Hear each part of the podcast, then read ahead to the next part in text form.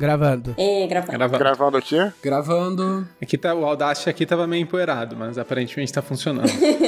O Guilherme, o Guilherme, o Guilherme, o Guilherme é aquele cara que só aparece, tipo, na casa das pessoas quando tem churrasco. tá ligado? Aham. O Guilherme, ele era um membro fixo deste podcast. Ele era uma pessoa aplicada. Todo, toda segunda-feira ele vinha gravar. Às vezes ele até ajudava na apresentação, mas aos poucos ele foi se distanciando, entendeu? Foi subindo no salto, como se diz no futebol. E agora ele só aparece, eu não vou falar, mas ele só aparece quando tem alguma coisa diferente, não é verdade, Guilherme? Não, não é. Vamos lavar roupa suja, Não é vamos? bem por aí. Eu tô protegendo o podcast. Eu participo, por exemplo, da campanha do Nanão toda semana e é só pra atrapalhar. Porque o Nanão pensa assim, na, pensa na aventura com todo carinho, assim, ah, aqui vai ter um desafio que os personagens vão, obviamente, passar pra trama e pra frente. Daí eu vou lá e rolo dois, e três, e dois de novo, e três duas vezes seguidas.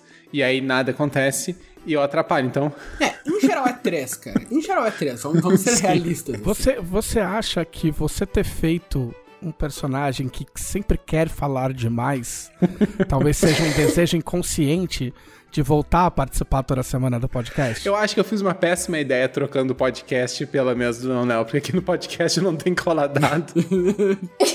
Não, mas a gente tem que contar também pros ouvintes que houve uma reunião interna da Jambô ano passado. Foi, foi no início desse ano, final do ano passado, em que o Guilherme tava falando do podcast pra equipe, né? Falando assim, então, a equipe fixa do podcast sou eu, a Karen e a Trevisan. E eu assim, Guilherme, tu, tu nem sabe mais como é que grava podcast. Faz dois anos que tu não grava. Tu nem fala, o dela é, é muito mais fixo do que tu. Não, ele quer E veio ele- repassar o formato ele queria podcast. aparecer. Ele, é, se ele, ah, então, nossa, a gente tem, a gente sempre grava assim, né? A gente separa primeiro algo que todo mundo fez na semana, depois um assunto sobre RPG. Não, Guilherme, faz três anos que a gente não grava assim. Aí ele vai fazer uma piada, ele fala que alegria legal. Ó, desse eu lembro, desse eu É. lembro. Vocês estão fazendo bullying, eu vou sair do podcast, vou sair do fim dos tempos e eu vou pedir um espaço numa mesa do Eduardo. Porque aí é RPG de verdade, aí não tem essas coisas de ter que rolar bem. tem que rolar. RPG de raiz. Só, é, só interpretação. É o que me. O que, o que seu personagem sabe é o que você sabe. Isso é old Hã? school, né? Total. Isso é old school. É. maneiro também. Maneiro também. Sim, eu lembro que tinha, uma, tinha umas regras assim pra sistema que nem tinha perícia. Tá, mas o que, teu personagem sabe fazer? Ué, o que tu sabe fazer? Não sabe fazer nada, né? Não tá fazendo nada. sabe ficar em casa, sentado, assistindo televisão, navegando na, na rede mundial de computadores. Tu diz que o personagem ele senta, joga RPG num jogo em que ele tem a perícia, porque ele também não sabe fazer nada. Tinha aquela história lá, né, do, do, do RPG em que, que os caras falavam nos anos 90, lá, quando a gente tinha treta, que o RPG tinha que ser mais realista, e a gente ficava zoando que é, ia ter o RPG em que você ia viajar de carro, ia furar o pneu, aí você ia ter que ficar trocando pneu, pedir carona pros outros. Mas isso, mas isso não era zoeira. Isso aí realmente era uma proposta. Eu não lembro qual era o cara, se eu, se eu lembrasse, não ia falar aqui. Mas tinha um cara que dizia: não, o meu RPG ideal era isso. Assim, ah, os personagens é tipo o pai, a mãe, os dois filhos. E daí eles estão indo numa viagem pra praia, fura o pneu. Daí tá, não sei o que, eles têm que arranjar um hotel. E não é que, tipo, ai, daí o hotel é sinistro. Não, é Aí normal. eles discutem a existência e todo mundo chora. RPG de boletos. Mas aí é realista no sentido da vida real ou é realista em termos de regra? Porque nos anos 90 tinha também aquela coisa, né? De fazer um RPG cada vez mais realista em termos de regra. Era a época que tava bombando o Rollmaster e tal, então cara teria que Oh, fazer uma tabela de oh. crítico pra dirigir carro, pra trocar pneu, tinha tabela de crítico. Sport, põe uma coisa, ponha uma coisa na sua cabeça. Holy Master, só carioca jogava Holy Master. É, eu, eu diria Só que assim, a carioca. frase tava bombando o Rolemaster é um pouco. É, não. Só É, carioca Dudu, jogava. assim, tipo, é foda, cara, mas eu só conheci jogador de Rolemaster quando eu conheci tu e os guris do Jovem Nerd, porque isso eu nunca Não, mas eu vou te dizer que eu também, jo- eu também não jogava muito, não. Eu acho que talvez o Rolemaster ele fosse uma espécie de entidade, assim, né? Que ninguém jogava e todo mundo ficava falando sobre ele e, e com medo, e com medo dele, né? Com medo do, do RPG. Tá, mas explica aí. O que que acontece quando alguém dá um crítico em trocar pneu? Não, então aí teria que inventar a tabela. Não sei, de repente cai o. Cai o. Cai a- o uma macaco, tabela. né? Cai a parada na mão do cara, e aí pode gren- gangrenar, enfim. Você, você, você conselheiro. Olha, sendo Você conselheiro da Dragão Brasil. Você conselheiro da Dragão Brasil, faça uma tabela de crítico pra gente ver. De trocar pneu. A gente quer Não, saber. o erro, a falha crítica eu consigo entender, mas e o acerto crítico é, nossa, como ficou bem trocado Não, esse acerto pneu. crítico, ace- acerto crítico, o cara troca o pneu na hora. É, bota aquela chavinha e faz assim. A chavinha vai. Troca rapidinho.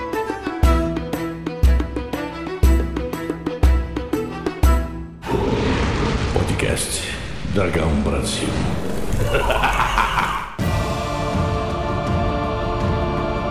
Olá, este é o podcast da Dragão Brasil, a maior revista de RPG e cultura nerd do país. Ê! Hoje estamos aqui. O convidado não sabe o que tinha que fazer, a gente não explicou. É, hoje- e, o- e o Guilherme não fez porque ele tá morto. Estamos aqui com o Guilherme Eu, Desvalde. eu fiz esse, e tô aqui. ê! Não Quem- fez. Eu tô vivo, quem tá meio morto é o Arius, meu personagem. Mas. Você, você tava com a mão na boca, com um olhar de desgosto, porque eu vi. Você acha que a gente não tá vendo, mas a gente tá vendo sua alma. Nossa, Leonel Caldela! Agora, não, hoje eu tô feliz. Hoje eu tô feliz porque tem convidado, então eu não vou fazer um grunhido, eu vou me comportar bem. olha só. Eu não sei quem é você. Karen Soarelli!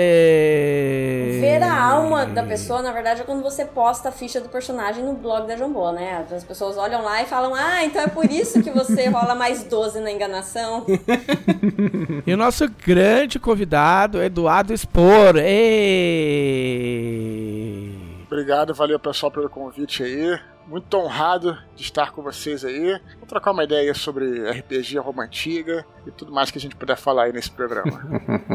Muito bem. Hoje não teremos o nosso, a nossa grande sessão que fizemos semana passada.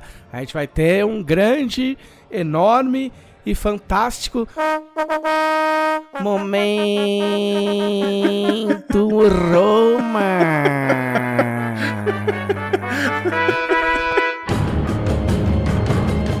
Assim, ó, vai ser a, vai ser a ascensão e queda do momento Roma.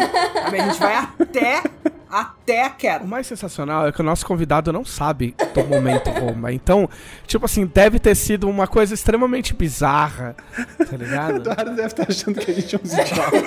Não, ele, não, não. Sendo nosso amigo, é, eu espero que ele já saiba e aceite no coração dele, né? Eu acho que tá tudo bem pra você, né? Tranquilo, não precisa me explicar se for uma coisa muito constrangedora. Vocês que sabem. né? Não, é que assim, ó. É que assim, durante muitas edições do podcast, em algum momento, alguém falava de Roma. E aí, eu não sei da onde eu tirei, ou alguém tirou, que toda vez que alguém falava de Roma, tinha que falar momento Roma. E aí as pessoas abraçaram a ideia. É que era, era sempre, invariavelmente o assunto sempre ia parar em Roma em todos os episódios. Eu acho que não tem nenhum episódio do podcast que não seja dita a palavra Roma pelo menos uma vez. Até, até nosso editor toca uma musiquinha quando tem um momento Roma e tal. entendeu? Virou uma característica. As pessoas, as pessoas comentam. Tipo, as pessoas me mandam é, é, notícias de Roma antiga, escrito momento Roma embaixo, entendeu? Se as pessoas me marcam no Instagram com alguma coisa de arqueologia romana, impossible momento Roma. Teve uma vez que tava tendo o campeonato italiano durante a gravação, e aí eu dei o placar do jogo, do que a Roma tava ganhando, era o momento Roma também. Aliás, no? É uma coisa que, é um tipo de coisa que sai do controle. No site da Jambô Editora Entendi. tem várias categorias de livro, né? Que agora a gente tá com a nossa Jambô Cuidadoria, com livros recomendados por nós. E tem uma categoria que se chama Momento Roma, com vários vezes. Momento Roma. Tá, um dia eu vou falar uma merda dessa, alguém vai ficar rico e eu não, e eu vou ficar muito triste. É, me explica, Karen Sorelli, por que, por que o especial Momento Roma? Hoje é um momento muito importante, um momento muito legal, um momento muito bacana, porque nosso amigo Eduardo Spor, que a gente já acompanha há muito tempo e que admiramos muito, ele está lançando um livro novo! Inclusive, a gente estava lá quando ele anunciou na Bienal do Rio, o episódio lotado para saber qual que era a novidade do livro dele e aí foi anunciado esse romance. Uh, para quem por acaso, assim, eu duvido que qualquer um dos nossos ouvintes não conheça o Sport, mas para quem por acaso tá, como eu sempre digo, chegando da lua nesse exato momento, Eduardo Spohr é autor de A Batalha do Apocalipse e de Filhos do Éden. Juntos é a tetralogia angélica, né? E nós acompanhamos vários trabalhos dele. Inclusive, tem vários lá no site da Jambô com recomendação. Tem recomendação minha, falando o que, que eu achei dos romances. Vocês podem entrar lá e olhar. E agora tem. Responsabilidade. Olha só. E agora tem um romance dele novo que tá saindo. Diferente dos livros anteriores, que eram bem fantásticos, com anjos, demônios e o apocalipse e tem de tudo, assim, tem várias. Mas o, mas o Apocalipse existiu mesmo, aconteceu. Esse ano, inclusive. Ah, verdade. Não, tem nada Não é romance fantástico. histórico, é romance, romance contemporâneo.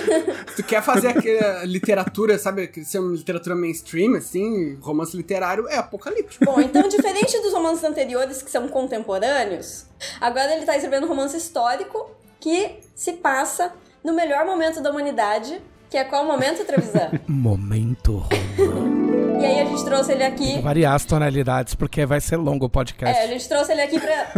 vamos falar sobre o livro, vamos falar sobre Roma, vamos falar também sobre qual momento histórico de Roma que o livro se passa, porque o Império é tão longo assim. A gente geralmente fala muito sobre quando ele tava no ápice, né? Mas não é, não é nesse momento que o livro se passa.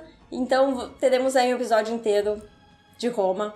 E agora, agora vocês podem falar sobre bárbaros, tá? Antes não podia. Ah, eu- antes de tudo, eu só queria dizer, no meu momento Roma particular, a Roma está em quarto lugar no campeonato italiano. entendeu? Somando 14 pontos.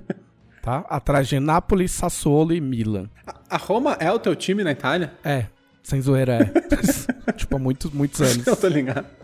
Eu só É queria, alea- aleatório, né? Não, meu time Eu tenho é uma tal. camisa da Roma, inclusive. Eu tenho uma camisa da Roma. só queria fazer um comentário que a Karen falou que a gente estava presente quando o Eduardo fez o anúncio do livro dele. Eu fiquei pensando assim, mas faz uns 10 anos atrás isso, não é possível.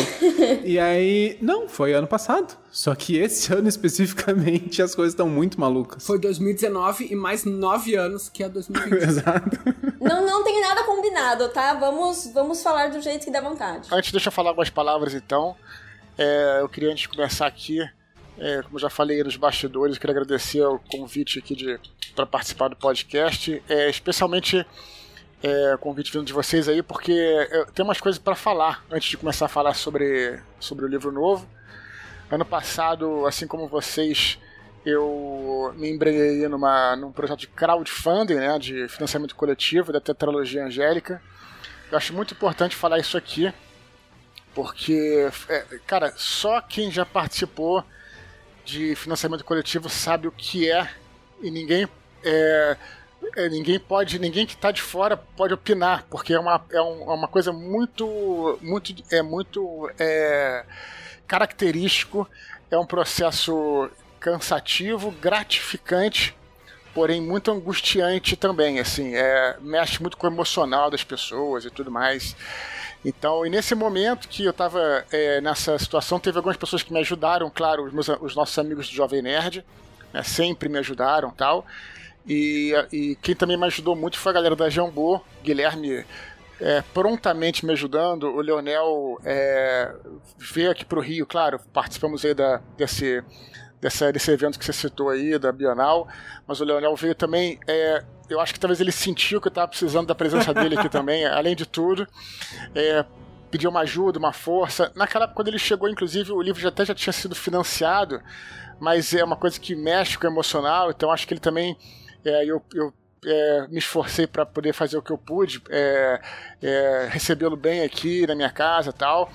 Então, é, eu primeiro acho importante falar essas paradas, né, para agradecer é, a vocês aí que me deram essa força aí, que foi muito importante nesse período aí que mistura tudo, né? Porque realmente, como eu disse, quem, só quem participa de financiamento coletivo sabe o que, que é. Não é um negócio fácil e é uma parada assim que é muito delicada. Então, quero agradecer a vocês. Então, para mim é especial participar desse podcast. E aí já esqueci o que vocês perguntaram. Não, mas de- deixa, deixa, eu, deixa eu fazer, eu fazer um adendo aí. O. Realmente, né? Tipo, eu nem fui a, a pessoa que. Nem fui a terceira pessoa que mais mais trabalhou no financiamento coletivo da, de Tormenta, né? Foi o guia Karen Trevisan.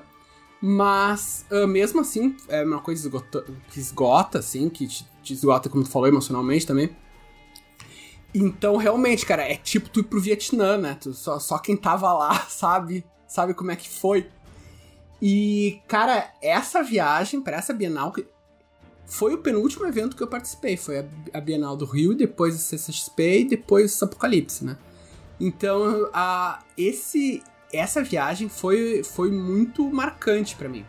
Porque eu tava escrevendo um livro também, que não foi publicado, e eu tive contato com o teu processo de escrita. Porque, né, tipo, tu me hospedou na tua casa, foi muito legal, coisa e tal, tipo. E eu tive um pouco de contato com o teu processo de escrita e me influenciou bastante, sabe? Eu via o, a tua pesquisa, eu via o quanto de bibliografia que tu tinha, o que, que tu estava usando, e eu vou te dizer que me, me empurrou para aumentar mais a minha, a minha própria pesquisa, ampliar minha bibliografia, sabe? Foi uma coisa bem, bem marcante para mim, sabe? Foi uma, uma daquelas viagens assim, que, que ficou.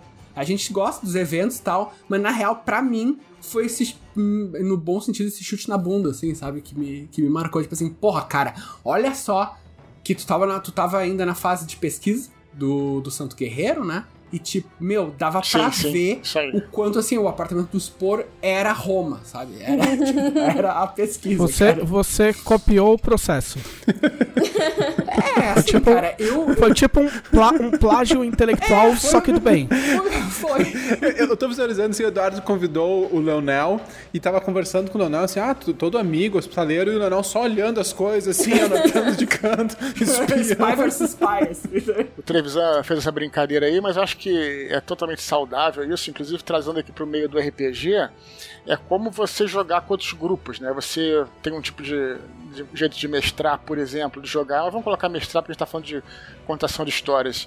E aí é, é, legal, cara. Você às vezes fica só preso naquele teu grupo e de repente você participa de um outro jogo com outros é, com outras pessoas, com outro mestre, e aí de repente tem uma coisinha que aquele mestre faz você pode acrescentar no seu estilo. Isso, esse intercâmbio é muito bom, muito saudável, muito importante. Sei que o televisor falou brincando aí, mas defendendo o Lionel aí. Afinal de contas, está na, tá ao, meu lado na, tá ao meu lado na parede de escudos. Só queria acrescentar o seguinte: quando eu falei do crowdfunding, só para deixar bem claro, é, do financiamento, eu falei que é um processo que, que envolve angústia e tal. É, também é bom deixar claro, tá, galera? É, não é só coisa, coisa sinistra, não. Muito pelo contrário. O, crowd, o crowdfunding também te dá é muito, ao mesmo tempo, só para encerrar essa circular que eu tô falando, é muito gratificante também, porque não tem outro processo em que você se aproxime mais do seu público, do seu leitor. Eu conheci pessoas incríveis, conheci leitores meus que eu nem sabia que eu tinha e que vieram conversar comigo e é, depois tivemos uns eventos aí. Então, só para deixar claro que, que, que é um processo gratificante, mas também é um processo desgastante, exaustivo. Então, só pra deixar claro que não tem só coisa ruim, não, tá ligado? Cê, cê, não, só pra, só pra é não. Você ganha, guerra, pra... Você ganha guerra, expulsa o adversário, ganha umas medalhas, tem uns arrombados dando uns tiros na bunda, mas tipo, Nossa. é legal. É, não, só, só pra eu falar uma coisinha também disso, bem rapidinho. Eu concordo com tudo que o, que o Eduardo falou, eu tava balançando a cabeça aqui, claro que o pessoal não, não tem como ver. Mas financiamento coletivo tem um monte de coisa boa, mas é aquilo, né? O público tá vendo ali a arrecadação, as metas batidas e tá vendo toda a parte da conquista, mas o público não tem como ver o trabalho que tem por trás. E, e é bastante trabalho. Isso aí vale a pena fazer, é, é legal, vê, mas. É o famoso. Você vê as pingas que eu tomo, mas não vê os tombos que eu levo. Sabedoria popular. Olha só, é importante deixar bem claro para quem tá escutando, né, que esse lance que a gente tá falando de financiamento coletivo é da tetralogia angélica, que já aconteceu, já foi uma Isso. nova edição do livro num box, né? E, mas hoje nós vamos falar. Sim, sim. Isso, ano passado. ano passado. Hoje nós vamos falar no, do livro novo, que não vai ter financiamento coletivo. Esse tá em pré-venda já, já tá sendo produzido pela editora. E, inclusive, tem pré-venda no site da Jambô, vocês podem entrar lá, garantir o seu livro. Tem todos os romances do Spor lá no, no blog, no, no site da Jambô, você consegue pegar a coleção completa de uma vez só. O livro chama Santo Guerreiro. Roma Invicta. É uma trilogia, na verdade, já, já, já falando aí. É, o que foi, na verdade, foi um, um, uma falha minha. Eu, eu, eu, falhei miseravelmente numa, numa missão que eu tinha. Depois eu escrevi a tetralogia. Eu, eu queria muito escrever apenas um livro, né? Então, rapidamente falando, depois a gente pode até falar mais. É um romance histórico cujo personagem principal é São Jorge, na verdade, só que a versão é verdadeira dele, a versão histórica. Ele é até chamado de Georges no livro, usando seu nome grego, porque, segundo a tradição, ele, ele nasceu e viveu no leste, ou seja, no Império Romano do Oriente. Mas eu ia dizer o seguinte, que eu falei na missão porque eu queria muito escrever um livro só. É, e, e, aí eu comecei a pesquisar, pesquisar, pesquisar e eu vi que era impossível escrever um livro só. Quer dizer, até era possível, mas eu ia ter que é, é, resumir muito a história e realmente ia ficar muito, muito pobre. Então acabou que se tornou uma trilogia, né? O nome do livro seria Santo Guerreiro, então aí eu tive que incluir os subtítulos. Roma Invicta, que é esse primeiro, que conta a história dele é, dos pais, começa com os pais e vai até o momento em que ele é, é, sagrado cavaleiro, cavaleiro da púrpura, um cavaleiro romano. O segundo livro é a batalha é, deles, as lutas, é, as lutas no, na, no norte, né? Então é o Santo Guerreiro Ventos do Norte, vai ser a batalha contra os germânicos na fronteira do Reno, lá pertinho onde Leonel morou. E o terceiro, que vai ser Roma, é, Santo Guerreiro Império do Leste, que vai ser a batalha final contra os persas e o martírio dele. Mas aí deixa a gente deixar mais pra frente. Só tô falando isso para dizer que infelizmente eu, eu falhei. É, e eu vendo aqui, mas eu, eu, o Leonel, eu, sempre acho legal o Leonel porque eu vejo aqui os livros dele, é, os livros do Huff Gunner, e, e, aí eu entendo um pouco, porque a gente vai descrevendo um personagem e tal, e daqui a pouco a gente vê que a, a, gente não quer passar muito aquelas partes interessantes. Quando você, por exemplo, o cara fazer uma viagem e tal, é, ficaria meio pobre assim só de escrever a viagem rapidamente. Você quer colocar, tem muita ideia para trama. Nós que somos RPGistas temos muita, muitas ideias. Então, realmente, uh, eu acabei que tive que dividir o livro em três, infelizmente. Ou talvez felizmente, sei lá, depende. Esse é o cara bom. O cara bom, ele quer escrever um livro só, aí tem tanta ideia, acaba escrevendo três. O cara ruim começa querendo escrever três e não consegue escrever nenhum. Só pra vocês saberem, assim... o primeiro livro que é o Roma Invicta, ele tem 616 páginas. Mas... Ah, dá pra fazer um livro só de duas mil páginas. é, é, só complementando, já que a gente tá falando de escrita, o televisor falou aí, mas é, se você não tem ideia para fazer um, um meia, você talvez você possa se descobrir um grande contista que também é uma uma, uma, uma, uma, qualidade incrível, né? As pessoas às vezes é, falam muito de romance tal, enfim, talvez não seja o, o, o, o tema aqui, mas só para deixar bem claro que tem muitos galera que, que segue a gente que escreve conto tal, o conto não é um gênero menor, o conto é um gênero como, é, não sei se chama gênero, né? É um formato como qualquer outro, como às vezes o cara que é um romancista não consegue escrever um conto, né? E, e, e conto é um troço maravilhoso também, não, não, não perde nada para um romance, é só uma questão de formato.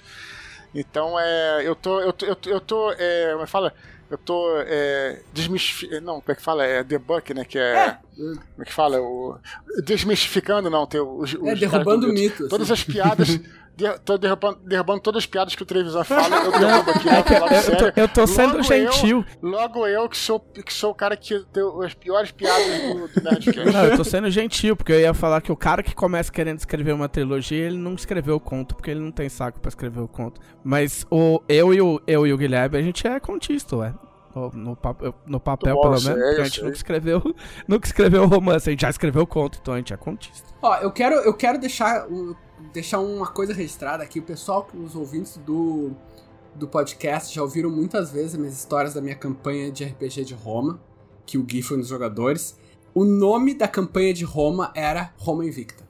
Quando eu vi o nome do primeiro livro, eu, cara, é Pô, é exatamente, é Roma invicta. Só que, claro. Era... Talvez eu tivesse. Talvez eu tenha me inspirado em você também, Leonardo. Eu acho que não, cara. Eu, tipo. acho que, eu acho muito, muito, muito provavelmente. Mas eu, eu acho que era mais uma coisa que tá, tava no ar, assim, e, tipo, e tu. E obviamente, né, tipo, era, é, é uma palavra muito forte, assim. Desnecessário dizer, eu achei o título do caralho. A Roma só não tá invicta no campeonato italiano porque perdeu um jogo, porque senão a gente teria ah, um. É, beleza. Eu, eu devo hot pro Leonel aí também. Que... Ó, pessoal, nós temos várias perguntas que chegaram para nós dos nossos conselheiros, mas são principalmente perguntas sobre o processo de escrita, pesquisa e tudo mais. Mas antes da gente entrar nessas perguntas, eu quero saber um pouco do livro. Uh, onde que começa a história? Uh, qual que conta um pouquinho do início pra gente, Eduardo. Beleza. Esse primeiro livro, ele é, vou me focar nele, né? É, eu queria, eu, eu queria, é um livro sobre, como eu falei, a biografia do São Jorge, Georgios, né? Só que eu queria, eu acabei tendo que contar um pouco a história, a história dos pais dele, que eu achei que é, segundo a tradição, os pais dele são muito importantes para a formação dele. O pai dele sendo oficial romano e a mãe dele sendo uma cristã, uma cristã grega, uma cristã do leste, né? Então, é, e aí eu pesquisando, porque quando a gente faz, quando a gente passa a pesquisar, é, assim, a gente adora fantasia, galera, mas assim, quando a gente começa a ver a história do mundo real, como é que ela é rica, como é que ela é fascinante, tem coisas realmente incríveis. Então você é como se você vai escavando, escavando, escavando, e vai, encontra um tesouro, a escava encontra um tesouro mais melhor ainda, mais precioso ainda, aí você vai encontra uma tumba cheia de tesouro. Realmente a pesquisa ela é até às vezes tem que até saber parar um pouco, né? E aí, aí ele nasceu em é, 275, segundo algumas fontes, as coisas que eu uso aí, né? Posso falar isso depois também. É, dois anos antes teve uma grande batalha, que foi uma batalha muito importante e, e, foi antes dele nascer. Então eu falei, pô, vou colocar o pai dele nessa batalha, que, que como eu falei, era um cavaleiro romano. É, e essa batalha foi incrível, porque no final do terceiro século, é, várias. É, Roma está, é, várias províncias estavam tentando, tentando se tornar independentes. Uma delas foi na Síria, teve um governador árabe é, que ele se proclamou imperador da Síria e com uma capital na cidade de Palmira. Palmira é uma cidade que existe até hoje na Síria, chama-se Homs. É, foi até destruída lá agora pelo, pelo Estado Islâmico, lá agora não, tem uns dois anos e tal. Então essa cidade existia e nessa cidade ele fez, ele fez lá o, a capital do império dele. E, e aí os é, romanos se moveram então para para ir contra essa, esse governador. Ele morreu no meio do processo e a esposa dele, que é a rainha Zenóbia, talvez vocês tenham até ter escutado esse nome pela cultura popular, ela assumiu o controle do exército e se tornou uma general muito mais aguerrida, inclusive, que o marido. E aí é, é uma história bem interessante, assim, porque é incomum, né? Era incomum a mulher assumir o controle do exército e, e fazer frente contra Roma. Então, houve essa batalha, essa grande batalha no final. É, ela, eles foram derrotados, a Zenobia foi levada para Roma, foi condenada à morte, aí acontece várias coisas interessantes e tal. Então, eu queria começar nessa batalha. Então, o livro começa com essa grande batalha e depois é na cidade de Lida, na Palestina, onde o personagem nasce, né? Então é, começa nesse contexto da crise do terceiro século, que é quando estava é, acontecendo tudo em Roma, né? É, os romanos estavam perdendo a, as províncias, tinha as rebeliões provincianas, tinham as, as, as invasões no, no, leste, as invasões do, dos bárbaros no norte, tinha as revoltas, as revoltas internas, revoltas de é, religiosas também. Então tudo isso está no livro de uma certa forma. Então eu queria colocar é, isso, isso. Então começa aí, começa em 273 e é, o último livro é 303, que é que é quando ele morre, né? Isso não é spoiler porque né, todo mundo sabe. Ninguém que estava vivo Agora, naquela época anos, está vivo até hoje. Agora o interessante é que nesses 30 anos é, foi um período muito obscuro, especialmente nesses 30 anos. Um pouco depois já fica mais fácil de pesquisar um pouco antes fica mais fácil. Esse é o período que você não encontra fonte direito, quer dizer, até encontra, mas as fronteiras do, do, do, do Império mudam toda hora. A gente, para fazer o mapa, foi um inferno, que a gente tinha que escolher qual era o ano do mapa. Se a gente escolhesse um ano à frente, a gente já tinha que mudar as fronteiras, para você ter uma ideia. Então, é, então esse é o contexto histórico aí desse do Santo Guerreiro Roma Invicta, né? Então começa nessa grande batalha é, e, e, eu acho que a galera vai gostar aí de ver uma batalha no deserto, né? Começa primeiro aí. depois e, e, também mostrando um pouco da vida privada né dos do cidadão porque a, a, porque você na história você aprende muito sobre os grandes movimentos de história mas como é que era a vida numa casa romana, né? Uma família romana, naquele período histórico também, porque também tem essa coisa. Se você pegar Roma como era na República, era diferente, como era no início do Império, era diferente, como é que era no final do Império, era diferente. Tudo isso tem que ser pesquisado e colocado aí é, com um novo player que é o cristianismo também, como é que, é, como é que era, era a relação dele do cristianismo com, com, com, os, com os politeístas, né, com os pagãos. É, tudo isso que eu tentei colocar aí no livro. E é mais ou menos esse o contexto que, do que a galera vai encontrar. Esse, tem uma coisa que você falou que é muito, muito legal, né? Quer dizer, nesse caso é meio trágico, mas como a história realmente é incrível. Tu falou de Palmira, uma cidade milenar, e aí foi destruída, né? Aí tu pensa assim, ah, destruída quando? Mil anos atrás? Não, dois anos atrás. tipo, a cidade durou por eras da humanidade para ser destruída agora, numa, num momento em que, teoricamente, a civilização está moderna, né? E, e pacífica e, e blá blá blá. E a gente foi, sabe que. Foi destruída por quê? Foi destruída. Pelo Estado Islâmico. É, vários. A humanidade está moderna e as armas de destruição em massa também estão. É, o, o Estado Islâmico, tudo que não é o, da, da, da, da versão deles do islamismo, eles acham que é herético, né? É, vários monumentos foram foram explodidos, foram destruídos nesse nosso milênio, monumentos milenares de, da antiguidade, sobreviveram esse tempo todo, tipo, sobreviveram aquelas guerras da antiguidade, sobreviveram à Idade Média, sobreviveram à Primeira e Segunda Guerra Mundial para serem destruídos agora. Pra chegar uns pau no cu. Só, só colocando uma informação, é, aí falando um pouco, já que eu estudei muito sobre essa parte da. não só da história com H maiúsculo, né, mas da história da vida privada e tal, se, se nem da vida privada, mas o, o concreto romano, por exemplo, ele é mais resistente que o nosso concreto moderno, na verdade. Eu fui até, inclusive, eu não sabia porquê, fui pesquisar, fui ver alguns vídeos de é, engenheiros e tal, e eles falaram, porque o nosso concreto ele é mistura de cimento com pedrinhas, né? E aí os romanos usavam cimento e pedra vulcânica. Então, em tese, vai durar para sempre as coisas que os romanos é, fizeram. É, a engenharia deles era, é, eu diria assim, que é, não só avançada, como talvez tenha sido a primeira vez que o ser humano dobrou a natureza a seu favor. Claro que isso poderia. Isso você pode citar é, o Egito Antigo, por exemplo, né, que eles fizeram. É, irrigaram ali, o, fizeram os canais do Rio Nilo tal, tudo bem. Mas os romanos, eles, com os aquedutos, por exemplo, eles levaram água a lugares que não existia água, né? A gente mora num país que tem água à vontade, rios e tal, mas aí quando você viaja, quando em Israel, por exemplo, você começa a ver que não existe cidade, hoje em dia claro que existe, né? Mas não existia cidade onde não houvesse uma fonte de água. A água era necessária para a vida, né? A gente nem para para pensar nisso hoje em dia. E aí você, você dependia, para ter a cidade, você dependia de ter uma fonte de água, senão você não conseguia ter a cidade. Simplesmente, o que, que os romanos fizeram? Não tem cidade? Beleza a água vai, a gente vai a, a, a, água vai até a cidade. Se não tem água por baixo, a água vai até a cidade. Então eles construíram os aquedutos e tal. Dentre diversas construções, né? Mas era, é, era incrível. Eles se orgulhavam disso, né? Nem todas as cidades tinham aqueduto. Estou é, falando isso porque era um orgulho da cidade também, né? É, tem uma cena no livro, já que puxando pro livro, onde eles chegam em Antioquia. Antioquia é uma grande cidade do leste. E os caras tinham essa parada, né? Não, aqui Antioquia não falta água, meu camarada. Não se preocupa, não. E água até era de graça, inclusive, né? Que os lugares era paga, tudo. Então era essa coisa, né? Da água e tal. Então é isso é um aspecto, né? Que, que a gente pode falar. Que aí você vai estudando, vai abrindo janelas, janelas, janelas, janelas, janelas. Então, tem muita a água em Roma era gratuita pro, pro povo é melhor do que hoje em dia. Hoje em dia a gente tem que pagar a conta era, de água. Era boa água? É, era boa água. O, o, que bom, aqui tem de graça que... também, mas é uma merda, né? o Spor, que é uma das pessoas mais viajadas que eu conheço, sabe disso muito bem.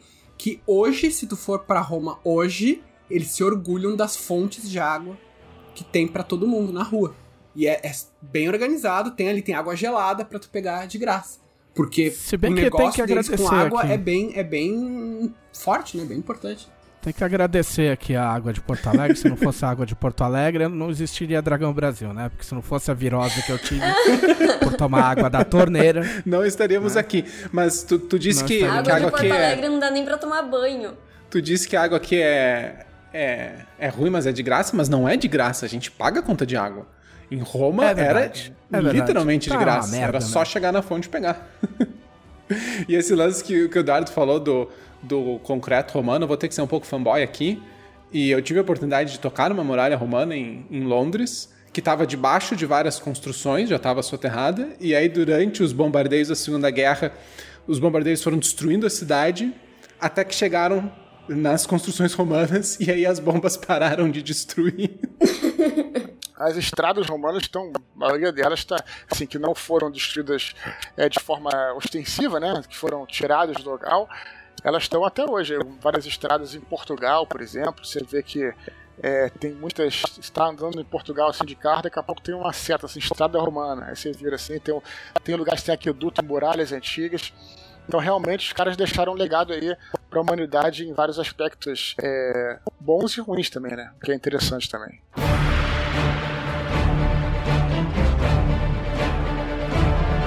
Eu, eu imagino, assim, posso posso estar falando uma, uma bobagem do tamanho do mundo, né? Porque eu sou o menos, o menos entendido em Roma. Mas aqui. estão mais entendido na Roma. Considerando que eu sou zero, zero entendido. na Roma, sim. Na Roma. Grande Totti, grande craque da Roma. Camisa eterno capitão da Roma. É... Não, o que eu ia falar é que, assim, a gente tem uma concepção do que é Roma, né? Ah, tipo assim, que é um, um pastiche de Roma, né? Tipo assim, é, são, é uma soma de características que eu acho que você teve que, tipo, é, é, desmontar, né? Pra montar a sua Roma. Que eu acho que a Roma que a gente vê e conhece como, como na cultura pop, assim, é, é uma soma de características que devem ter acontecido em várias épocas diferentes da Roma, né? Deixa, deixa, eu, deixa eu fazer. Vou, vou juntar a, minha- a pergunta televisão com uma pergunta que eu, que- eu queria fazer. Ah, puxando um pouco pra processo, Dudu. Fala um pouco de como é que foram as tuas fontes. Tipo, quais, quais tipos de fontes tu usou, como é, que, como é que tu fez a pesquisa, coisa e tal. Porque, meu, daí isso aí eu tô meio. No bom sentido, eu tô meio que cagando pro público, assim, porque eu quero eu saber. sabe? é uma coisa que eu me interessa. Ah, tu vai ter que assinar Dragão Brasil no nível conselheiro, entrar lá no grupo e aí fazer uma pergunta. Aliás, eu vou somar mais uma coisa nessa pergunta. É que o pessoal sabe que você já, já viajou bastante na Expor. Então querem saber, especificamente o Leonardo Valente, nosso conselheiro da Dragão Brasil, ele quer saber se, essa, se essas viagens que você já fez influenciaram na sua pesquisa. É, cara, é, realmente eu, eu, eu segui, segui uma coisa semelhante que eu tinha feito no Anjo da Morte, no Filho de, Filho de Anjo da Morte, né, Leonel, é, que tem aqueles três níveis de pesquisa, né? Primeira pesquisa na internet, né, que que é importante, que se o pessoal fala pouco, mas acho importante também porque pode te levar a alguma, alguns livros interessantes. O segundo nível de pesquisa são ah, os livros, né? E o terceiro é, se você puder fazer uma pesquisa no local, ótimo. Se você também não puder, não vai se paralisar por causa disso. Eu mesmo, primeiro livro, Batalha do Apocalipse, nunca tinha ido a Israel e corri atrás. Nem tinha Google Street View naquela época. Fui ler os guias de viagem e tal. Então também não, não, não precisa ficar uma coisa assim achando que é necessário também. Mas se você puder visitar o local, os locais e, e conhecer a região, assim, melhor ainda, né? Eu tive essa oportunidade aí de visitar algum, alguns dos locais que o personagem teve e tal. Então, então no, no caso dos livros que você citou aí, que você perguntou, tem vários, né? Assim, dá para listar vários aqui. Mas eu, eu, eu recomendaria al- alguns, bem rapidamente aí. É, vocês vão até achar engraçado que eu vou começar recomendando GURPS Império Romano. É muito bom, cara. é, os livros de referência do GURPS.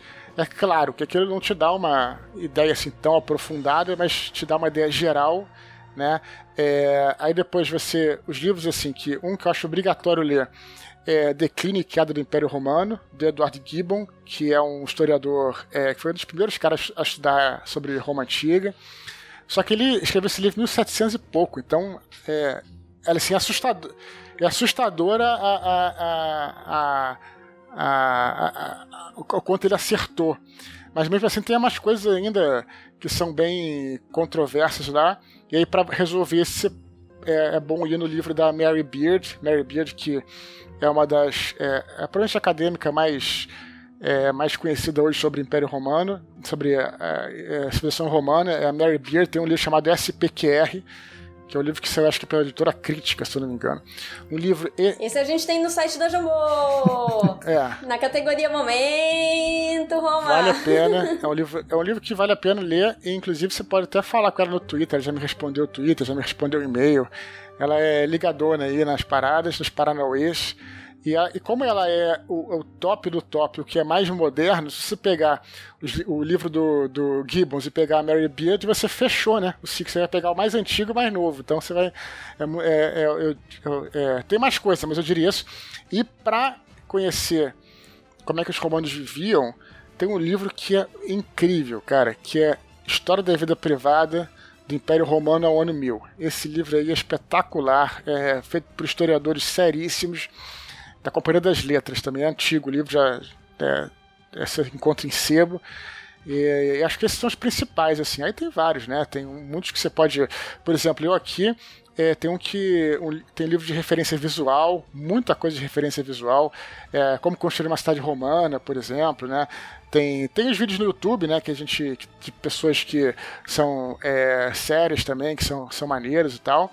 Mas acho que se eu pudesse escolher três livros, eu escolhia esse. Quer dizer, o primeiro, o último, sobre história romana, e um, um sobre a vida privada. Acho que esses seriam os principais livros. Não sei se você perguntou só sobre livro. Não, o que eu, eu, eu, queria realmente queria realmente tu ter, ter uma ideia, porque como, como a gente falou, né? Eu, eu vi um pouco do teu processo quando eu tive aí ano passado, mas queria, queria realmente que tu falasse um pouco mais, porque é uma. A pesquisa, ela é muito para mim, pelo menos, ela pode ser muito assustadora, né? Um assunto gigante, como, como sabe, sim, o Império sim. Romano, mesmo se for falar da crise do terceiro século, é, é, pode ser assustadora. Mas uma vez que tu entra, é uma coisa. É, é, é, tu não quer mais sair, né? Sempre tem uma coisa a mais pra tu ir, sempre tem um detalhe a mais. Não, isso que eu ia perguntar, tipo, aonde chega um momento em que você fala, ok, a partir daqui, se eu fizer cagada, ninguém vai perceber. É, é assim, ó, eu vou. Eu, eu vou deixar o eu vou deixar o expor responder, obviamente, mas eu vou te falar um negócio, cara. Para mim, pelo menos, e imagino que para outros seja assim, chega um momento que tu não tá mais escrevendo pro leitor em termos de pesquisa. Que tu tá escrevendo para ti. Tu tá querendo ser honesto contigo mesmo, assim, sabe? Tu tá querendo. Mas é que não tem como você saber tudo. Não, tu não vai saber tudo. Você vai, sa vai você não vai honesto. saber como é que o cara pedia. Como é que o cara ia chamar o brother dele pra tomar uma cerveja no domingo? tipo, ô oh, brother, vamos aí tomar uma cerveja aí no boteco do fulano de tal. É, era como é que era É, Brothers. tipo, é tipo aquelas novelas da. Aquelas novelas da Record lá que tem os as novelas de Cristo lá, os caras, pô, você vai deixar essa mina passar? E aí, tipo, os caras na idade de Cristo. Não, acho que a gente tem que se esforçar sempre para manter essa verossimilhança aí, né? É, tem alguns marcos que são essenciais, assim, você não vai, sei lá, de repente errar o nome de um imperador, porque isso está tudo muito bem documentado, né? É como eu disse, apesar de não existir certeza, é, tem umas coisas assim que são consensos quase porque você descobre, por exemplo, né, é, ah, como é que o cara vai saber que o cara é imperador? Pô, mas naquela época, tudo.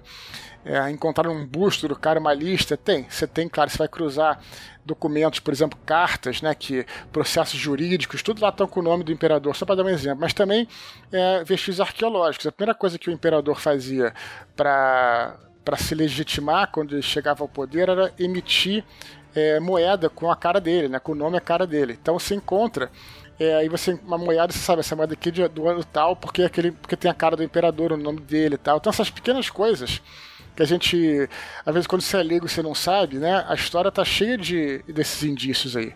Então assim, mas é claro que o mais importante do romance, então eu acho que o Leonel vai concordar comigo, é criar um elo sensitivo com o leitor. Exatamente. Se você souber muito assim sobre a história, no caso aí, período romano, você não souber criar uma boa trama e principalmente bons personagens que se conectem se conecte ao leitor, que você tem um livro documental, você não tem um romance, né? O romance é justamente isso. O romance, você aprende a história de Roma, né? A história no, do período que você quer, através dos personagens, através da sensação dos personagens, de, eles próprios descobrirem aquelas coisas, estarem lá na parede de escudos, ou viajarem a tal local, sentirem lá o que, que acontece, o clima, tudo. É, dizem que a memória emocional é a mais forte de todas, né? inclusive do que a memória intelectual.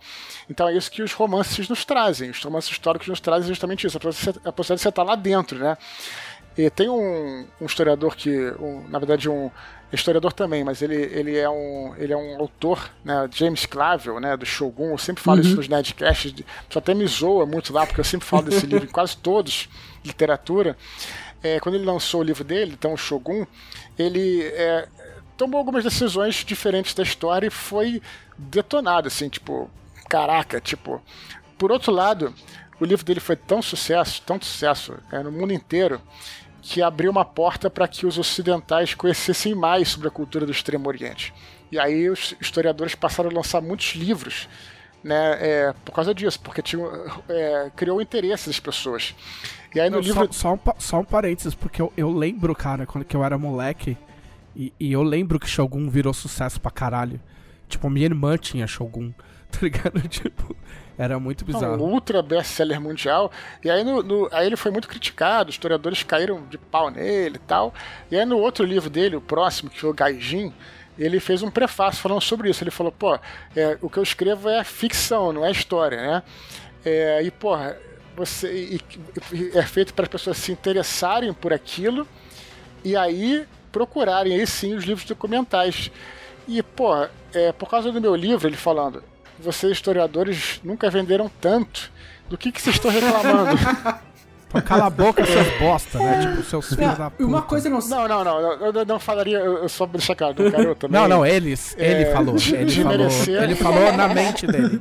É, mas assim, só, só para então fazer um, é, deixar bem claro, é claro que o trabalho do historiador ele, ele é muito importante. Qual é a diferença, por exemplo, do historiador para um, um romancista histórico? Né? Eu que não sou historiador, eu aprendo as coisas por meio dos livros dos historiadores. Né? Qual é o trabalho do historiador? É pesquisar na fonte primária, né? nos documentos jurídicos. Por que, que eu não posso fazer isso? Eu até posso é, se eu quiser.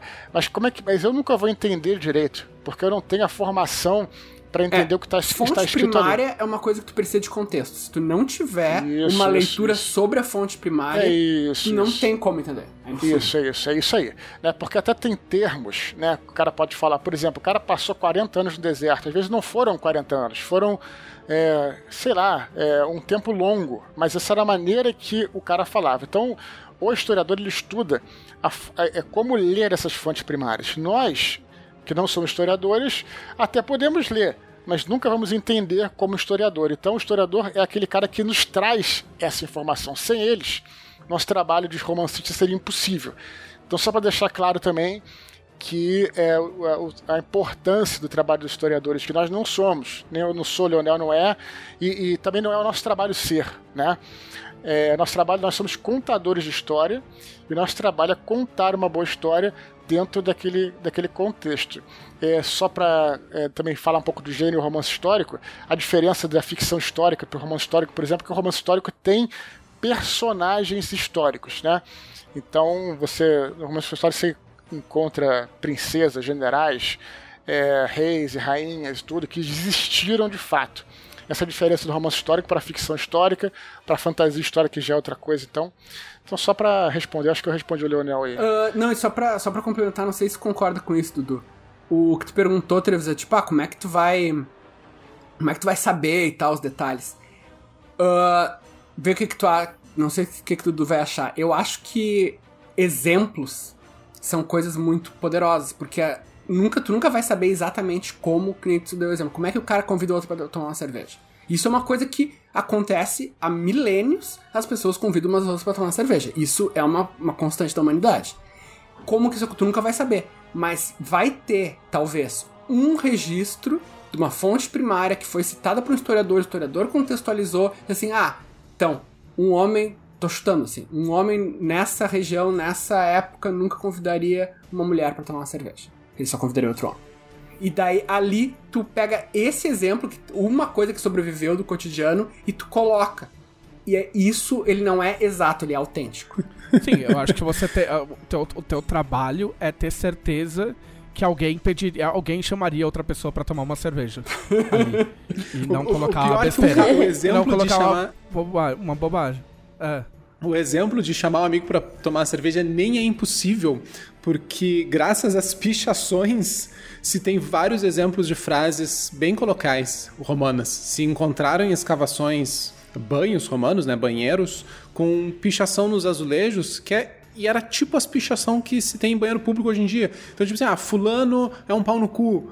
Tipo, umas coisas completamente coloquial e não era muito diferente de como a gente falava, de como a gente fala E hoje, tem- né? Em Pompeia tem eu- quarto de duas crianças, dois irmãos, que eles escreviam o nome dos gladiadores favoritos deles no, no- na parede, que nem se fosse escrever nome de time de futebol ou nome de banda, sabe? Todo adolescente escrevia nome de então, banda na classe, sabe?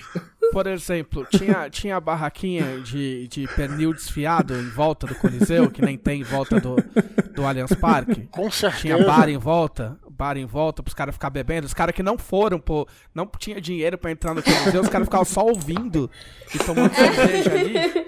A, a cultura de bar, inclusive, é uma das coisas que a Mary Beard fala sobre Roma Antiga. é Ela era muito forte, a cultura de bar. Existia isso sim, não só as tavernas, como os bares. Inclusive, aqueles bares que tinham o, o balcão e ficavam para fora. O cara só ia lá para pegar, né? Às vezes nem entrava em si, porque também, também tem que. A gente tem uma ideia da taverna. Existiam tavernas, mas assim. É, a gente tem ideia da taverna porque na Idade Média da Inglaterra, Alemanha, principalmente muito frio, né? Mas em muitos países mediterrâneos ali era muito quente, especialmente no verão. Então as pessoas não ficavam dentro de tavernas, ficavam eh, às vezes em pátios e com bares em volta. Muito parecido com o que acontece aqui no Brasil. Então isso também tem essas, essas coisas. Eu, eu só, eu só queria usar um exemplo, um exemplo aqui que dessa, dessa coisa quando onde é que a- a- entra eh, não só a lacuna, né, que o Leonel falou, mas essa é preciso pensar na história de uma maneira é, inteligente também. É, tem um personagem que aparece no livro que é o Constâncio Cloro. Constâncio Cloro é o pai do Constantino. Constantino vai ser aquele imperador famoso tal. é, que fundou Constantinopla, né?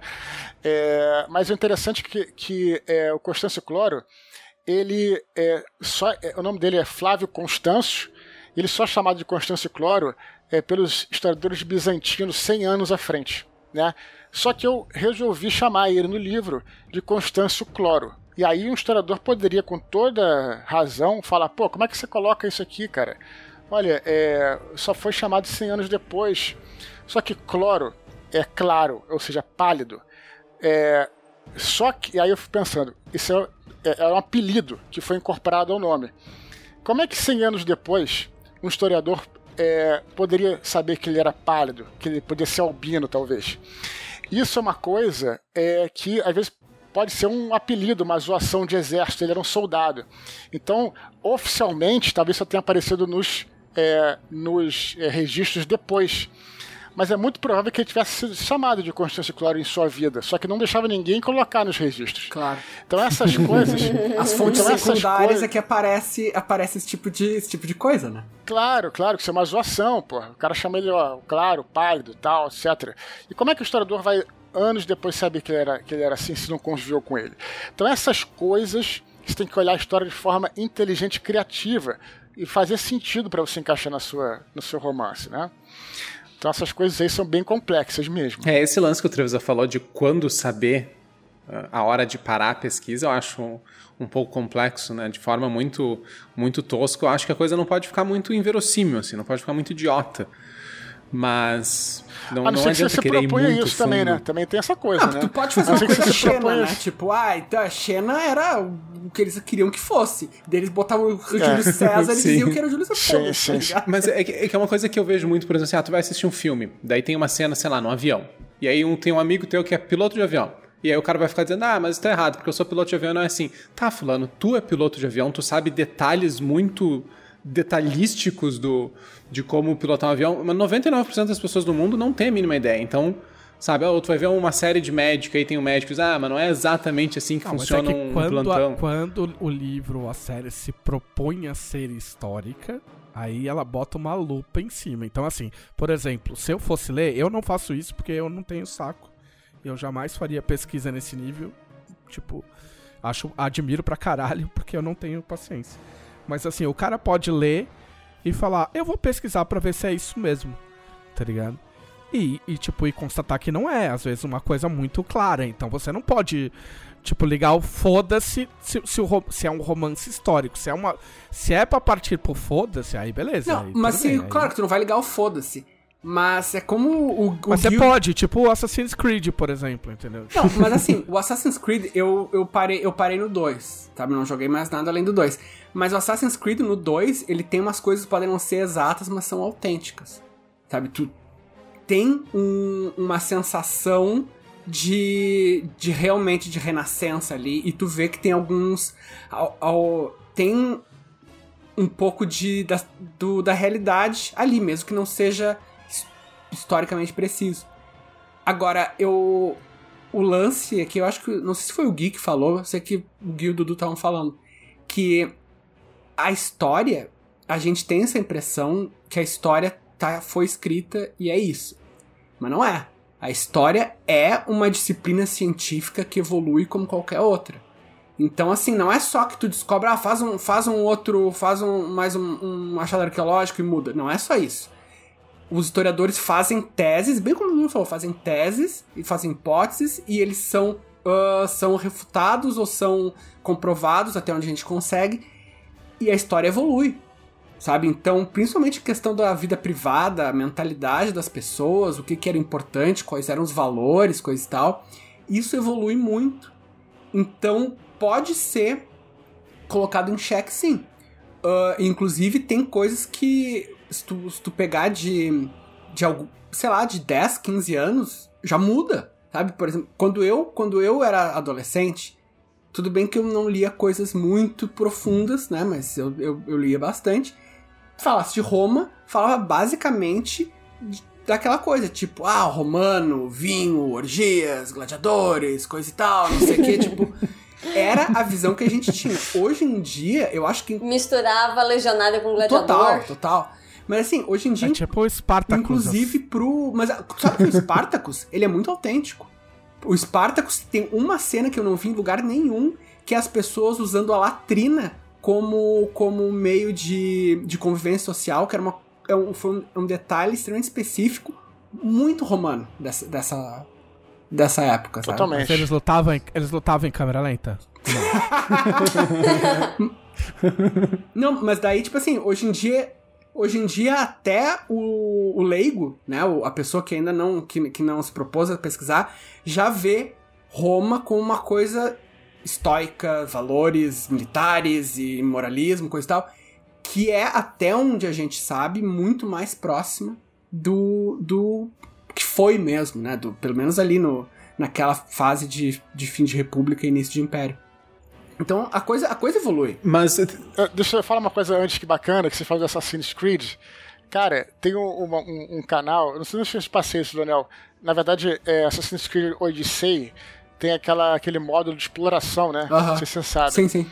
Você pode andar pelo local sem fazer nenhuma missão em si.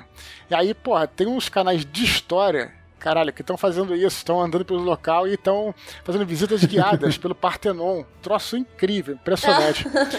É, e aí, é, eu teve um desse canal que eu, que eu vi, que ele fazia isso, e aí chamava um historiador, né? Aí, obviamente, fica a tela, fica eles caminhando e dois caras conversando, que é o historiador e o, o, o cara do canal, e o, o historiador que é convidado, e justamente isso.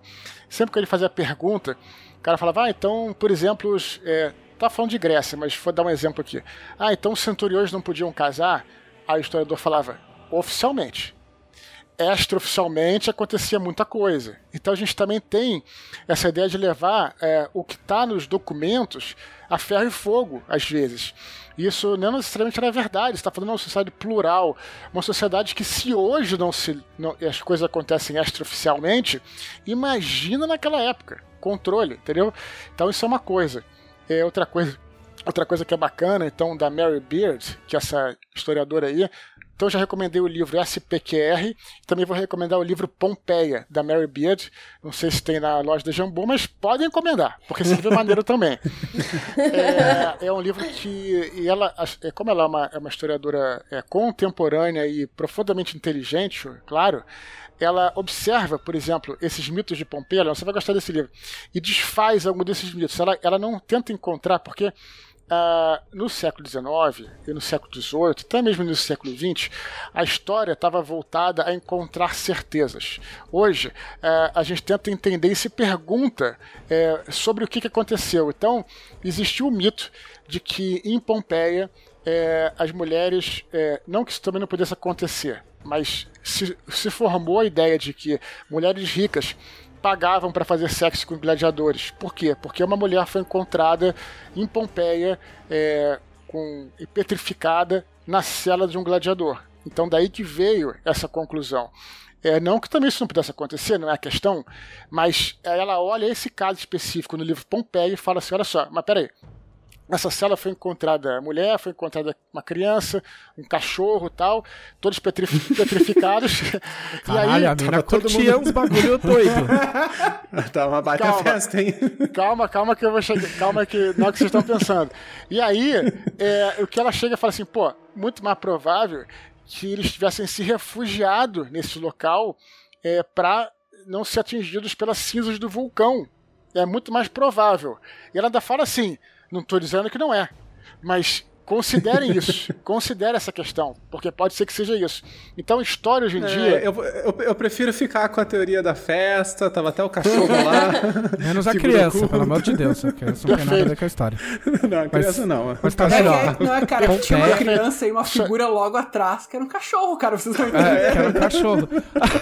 Ó, tipo, por exemplo, Pompeia. Pompeia, que é o bairro de São Paulo, onde fica o estádio do Palmeiras, antigamente chamado de Palestra Itália, onde fica o quê? Roma. ah, tá bom.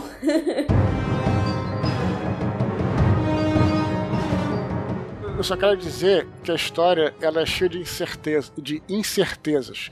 Que você não, que às vezes você chegar e, e falar que é uma coisa, só concordando com o que o Leonel falou, em, em tomar uma, uma, um caminho que tem que ser esse, né, e fazer e tentar trabalhar a história com viés de confirmação, talvez não seja a melhor opção ela mostra isso. Ela que é a top da top da top que, tá, que tá na academia hoje. Sim. E, é muito... e tem outra coisa, né? Que mesmo no meio científico, mesmo na academia, entre os historiadores, há teorias divergentes. Isso, então claro. tu pode ir por um historiador sério, um trabalho respeitado e, dizer A, e ter outro historiador sério, respeitado, e dizer B.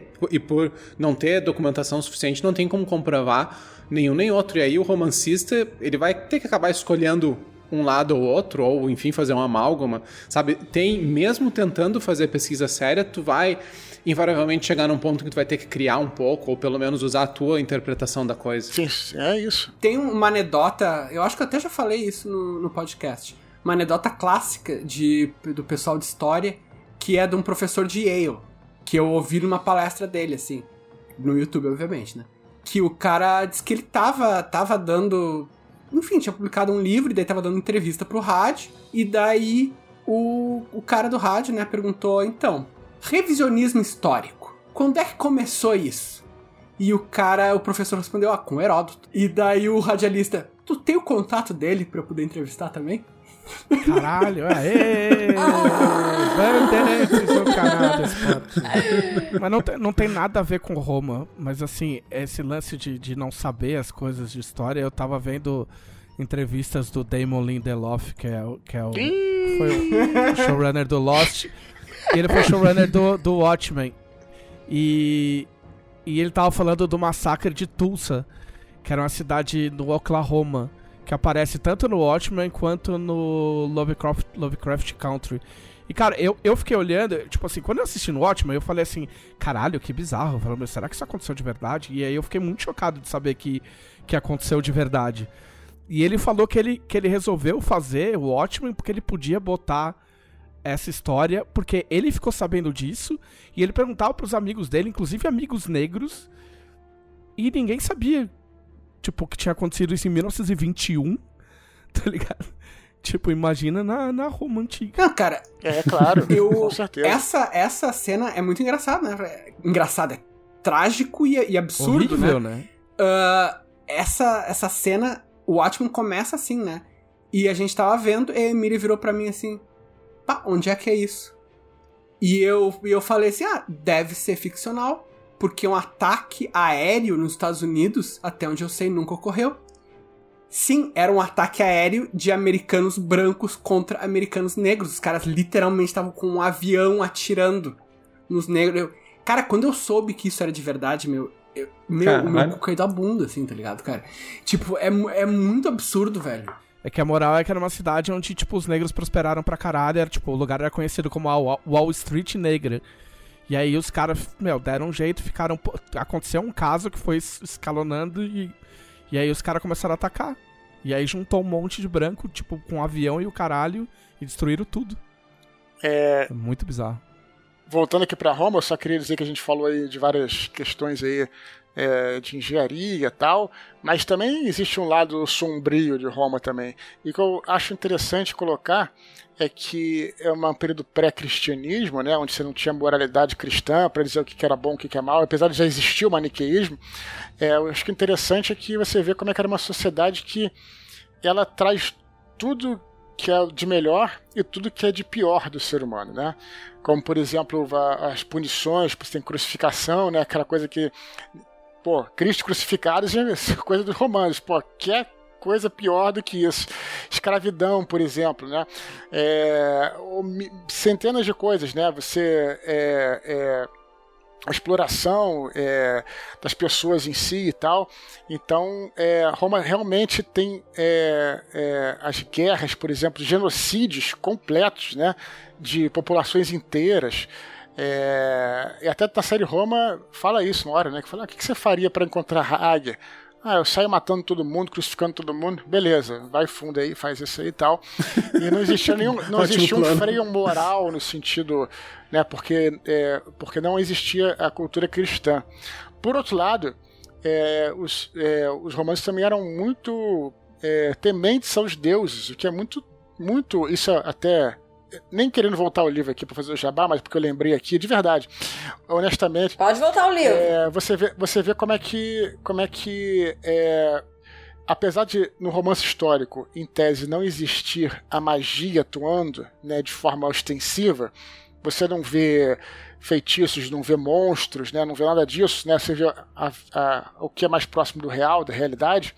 Apesar disso, o povo romano era um povo extremamente supersticioso, é, extremamente temente aos deuses, acreditava muito em oráculos, não só o famoso oráculo de Delfos, como as pessoas não faziam quase nada sem consultar um fortune teller, né, um, um, um- é um, como é que chama? Um vidente. Um vidente, né? Tinha um nome para eles que era Algore, mas é, vidente é um nome é, mais pró- próprio aí, né?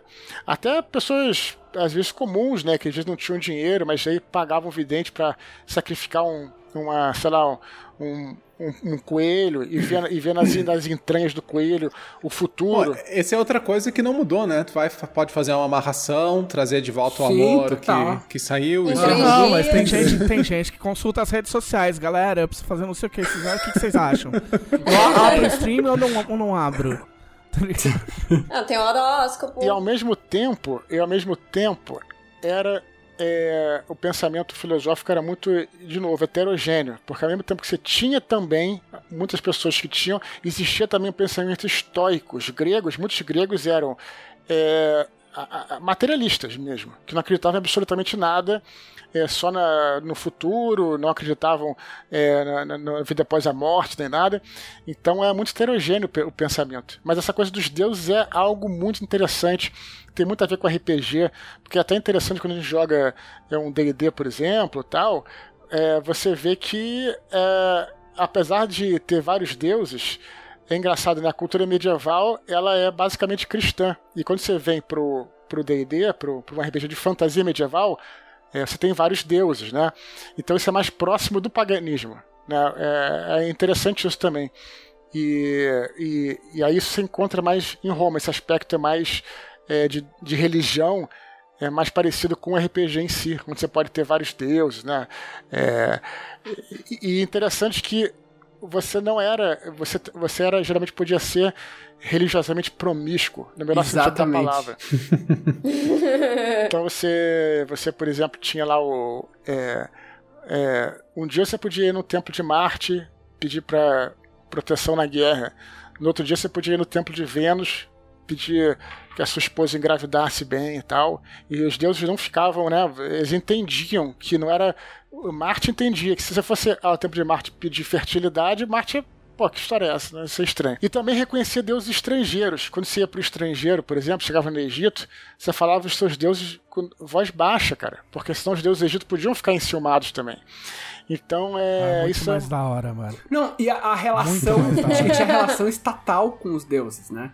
Tinha alguns. Alguns. ah, altos sacerdotes eram cargos públicos, eram cargos, tipo, ou eleitos, ou enfim, escolhidos pelo, por- pelos cônsules. E tinha, tinha os deuses que eram permitidos dentro da cidade e os deuses que eram proibidos. Não é que não existia. Né? Hoje em dia, se eu digo pra ti assim, ah, Zeus, tu vai me dizer, ah, Zeus não existe, eu sei que não existe. Daí não era isso, era tipo assim, não, esse Deus, eu sei que existe, mas na minha cidade não. O templo dele lá fora, ele não vai. É, é muito, os deuses faziam muito parte do cotidiano, era muito palpável mesmo, né, a presença deles. É, esse, esse caso que você citou aí lembra muito o mitraísmo, né? O mitraísmo que foi uma, Mitra foi uma religião, um deus persa que depois migrou para o Império Romano, ficou muito popular entre os soldados. Os soldados tinham um, um rito de iniciação muito longo, com sete estágios, né? Que dentro do mitraísmo.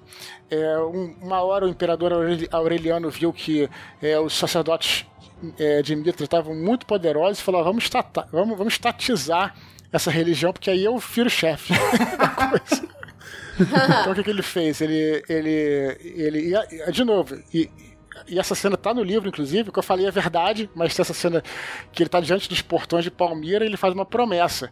Né, que se ele ganhar se ele ganhar a batalha ele vai criar um novo deus para o império ele cria o deus que é o Sol Invicto que é uma mistura das práticas de Mitra com o Sol Ignis que é um outro sol antigo com, é, com Marte então ele mistura tudo, centraliza a religião e se torna o chefe das práticas de Mitra.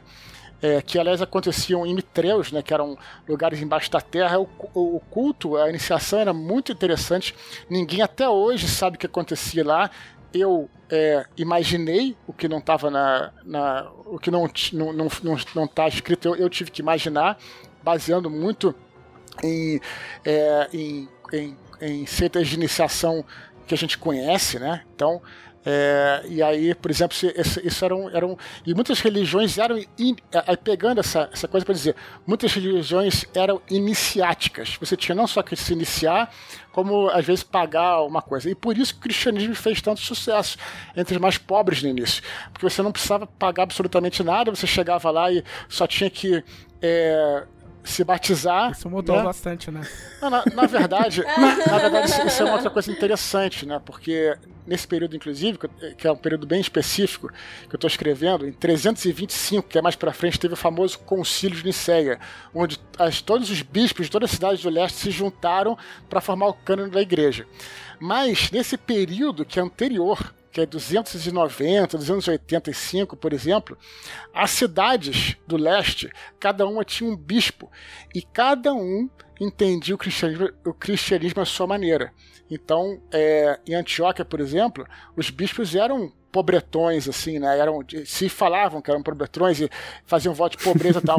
em Niceia, em Niceia, por exemplo, que é uma cidade do lado da capital Nicomédia, em Niceia, o, o bispo de Niceia, o Leônidas IV, o nome do bispo, ele era, assim, fazia é, e- eventos em grandes anfiteatros, né? E, e, e, e, e- e falava tal, e curava as pessoas, supostamente e tal. Então, já naquela época, o clero era muito é, diferente, é muito heterogêneo. E aí, em 325, teve a união e depois mais para frente teve o cima da igreja. Então é interessante porque cada cidade nesse período tinha sua própria maneira de entender o cristianismo. Isso é bem interessante também. Não, Isso que o Dudu falou das religiões iniciáticas, né? Ah, claro, tem a questão financeira, e que tu, que tu falou, e tem, e tem a questão de todo mundo pode ser cristão. Até hoje.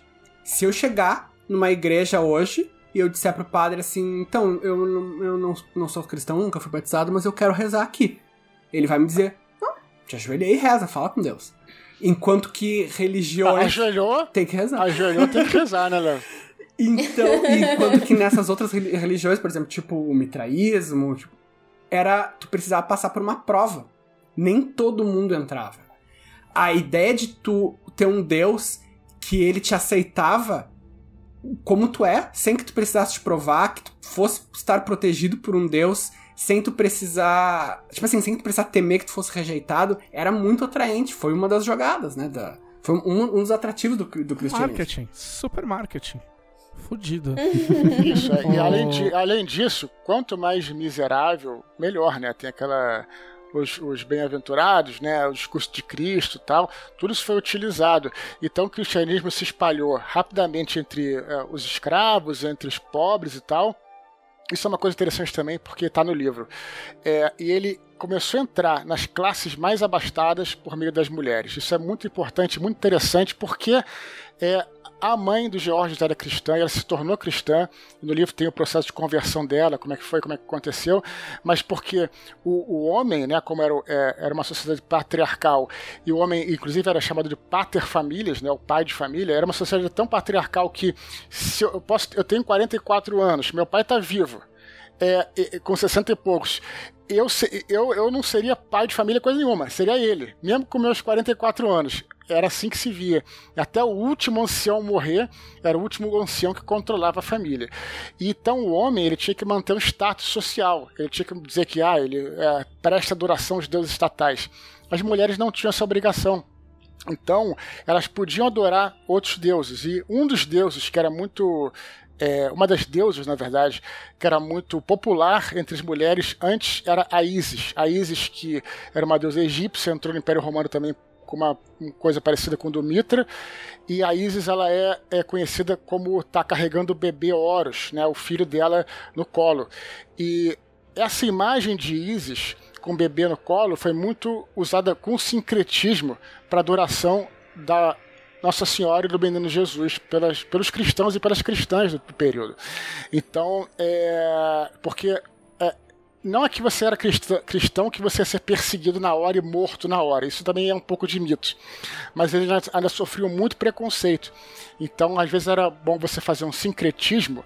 Às vezes para você dizer, ah, eu sou cristão, mas eu tô ali adorando ali a Isis, não é bem assim não, tal. Então tem essa coisa ah, também. Mais ou menos. Mais, mais ou, ou menos, eu sei, mais ou menos.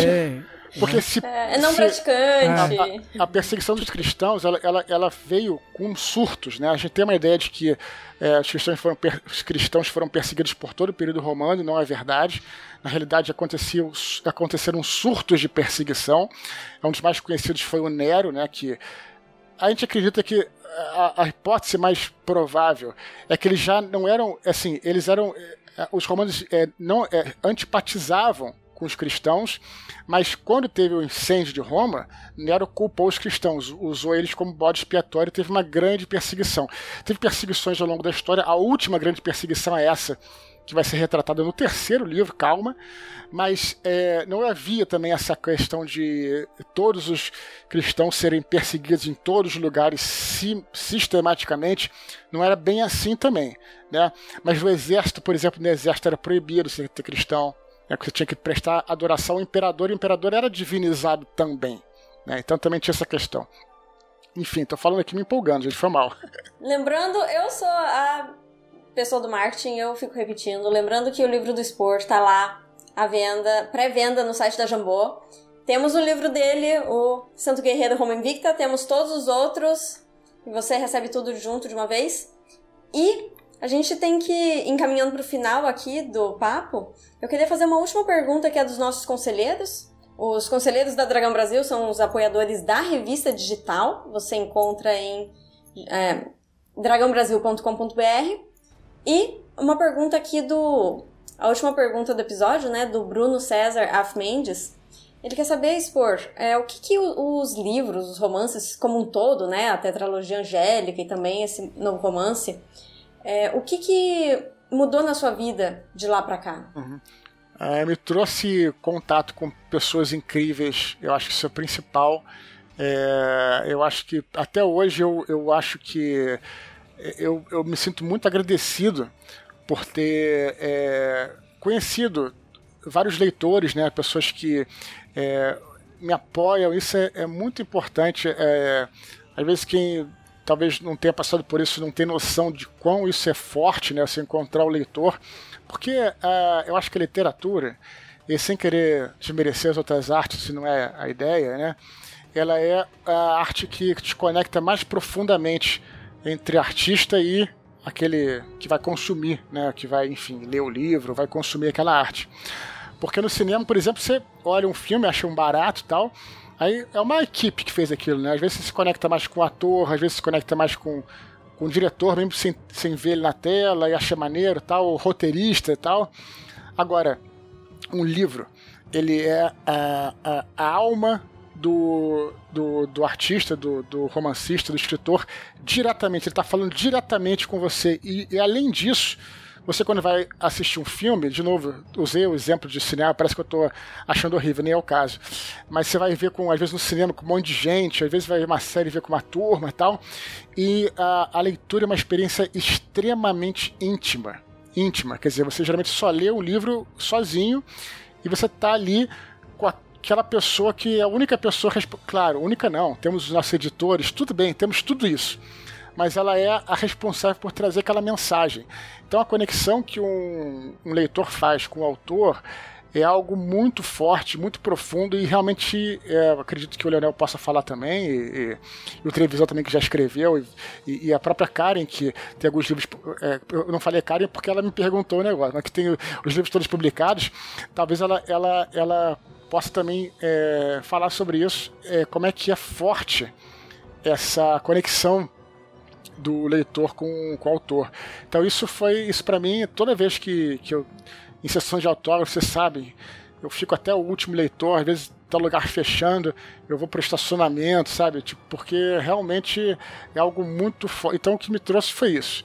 Essa, esse contato com os meus leitores. Não sei se a Karen e, e o Leonel, que são romancistas, e o Trevisan e o Guilherme, que já escreveram contos, podem falar a respeito sem querer jogar, jogar a bola pra não, eles aí. Não, eu só, eu só, eu só acho Chuta, que Chutei assim, a bola, apes- deu, deu um bicão, né? Assim, di- difer- diferente do filme em que, o, em que o cara pega o roteiro e o diretor tem um tem uma uma, uma característica ali e o, roteirista também, tipo, o bagulho vira um negócio dele, o editor não tem nada a ver com isso. O editor tá, tipo, é um negócio muito fora, eu não você não tem essa, você não tem essa, você não sente, você, você sabe que você ajudou no processo, mas você sabe que aquilo não é teu e não é pra ser teu e você trabalha pra que ele não seja teu. Você trabalha pra que ele seja mais do escritor, entendeu? Tipo, cada vez mais do escritor. Sim, lembrando que o Trevisan edita os livros do Leonel e o Gui edita os meus livros.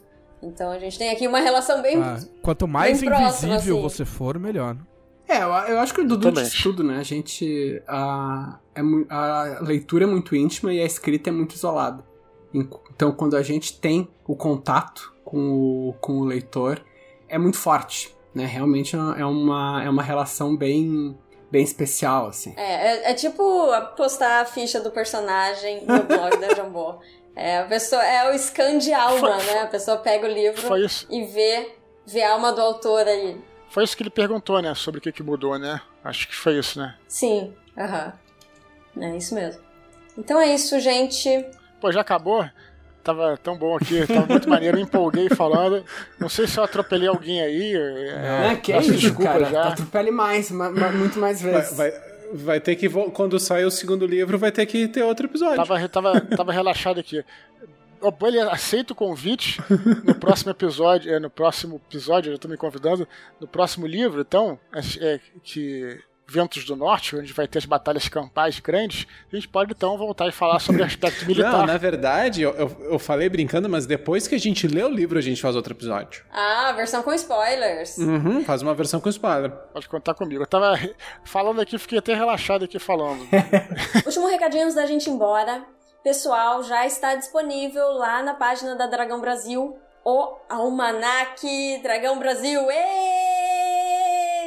Entre lá, seja um apoiador da revista e faça o seu apoio único para receber o Almanac impresso na sua casa. Ele vai ser lindo e estamos todos muito empolgados com isso. dragãobrasil.com.br O apoio vai até o fim do ano, é isso? E o Almanac sai no ano que vem. Isso. Isso é isso. Você aí só me- pode apoiar até o fim do ano, acabou o ano, acabou não pode mais pegar o almanac. Então Exato. corre lá e Então é melhor você apoiar agora pra não ter que apoiar no dia 31 comendo lentilha, e estourando champanhe em cima do computador. Quando começar a contagem Ah. agressiva, o cara, caralho, esqueci de apoiar mamãe. É, vai querer apoiar bêbado, não vai dar certo. Este foi o podcast da Dragão Brasil, a maior revista de RPG e cultura nerd do país. Até semana que vem. Em... E até! Não, não, não, tu não tu tem que estar feliz. É, isso aí! Sangue Guerreiro! Tem que lembrar o Lonel que ele tá feliz hoje.